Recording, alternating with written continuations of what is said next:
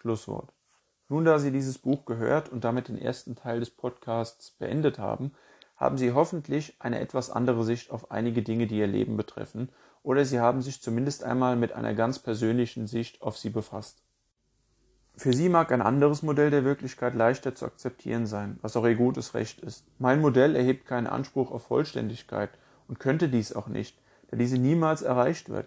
Der kleine Teil der Potenziale, auf die ich eingegangen bin, drückt meinen Versuch, gewisse Aspekte des Lebens genauer zu betrachten und ihnen positive Wege und Chancen aufzuzeigen, aus.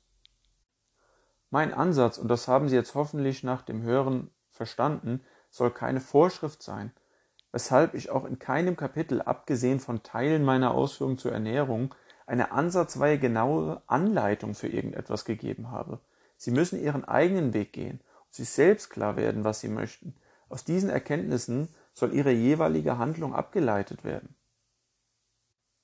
Wenn Sie sich für ein gewisses Thema interessieren, bilden Sie sich über es weiter, praktizieren Sie es, aber lassen Sie sich nicht durch Konvention oder die Meinung eines anderen davon abhalten. Glauben Sie nicht, man wisse schon alles, es ist zu spät und Sie müssen nun mit dem Ist-Zustand leben. Sie sollten begreifen, dass Sie nie fertig sind, solange Sie leben.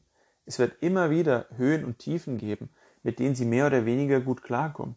Ihnen werden sich immer neue Chancen offenbaren, sich zu entwickeln. Ihre Aufgabe ist es, sie zu erkennen, zu selektieren und diese gegebenenfalls wahrzunehmen. Ruhen Sie sich bitte nie auf Ihren Lorbeeren aus, sich in dem Wissen wiegend, irgendwann irgendetwas getan zu haben. Ihr Leben ist kostbar und Ihre Zeit auch.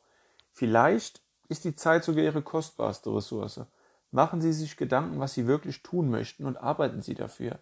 Oft gibt es keine Abkürzung und erst recht keine völlig sichere Lösung.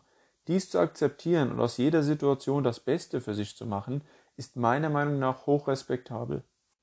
Unser Leben ist prozesshaft und zumindest daran ändert sich nichts. Wir interagieren permanent mit anderen Individuen und unserer Umwelt, ohne sicher Einfluss darauf nehmen zu können.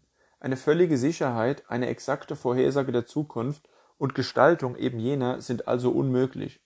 Vielmehr sollten wir mit unserem inneren Kompass ausgestattet versuchen, uns unseren Weg unseren eigenen Weg durchs Leben zu suchen und dabei Veränderungen zu nutzen.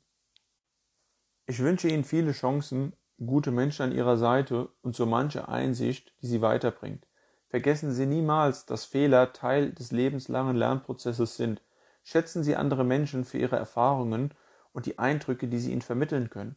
Reduzieren Sie andere Menschen, wenn überhaupt, auf ihre grundlegenden Charakteristika und ihre Taten, aber nicht auf oberflächlichen Besitz und ihre Prahlerei, denn diese führen in die Irre und setzen falsche Schwerpunkte.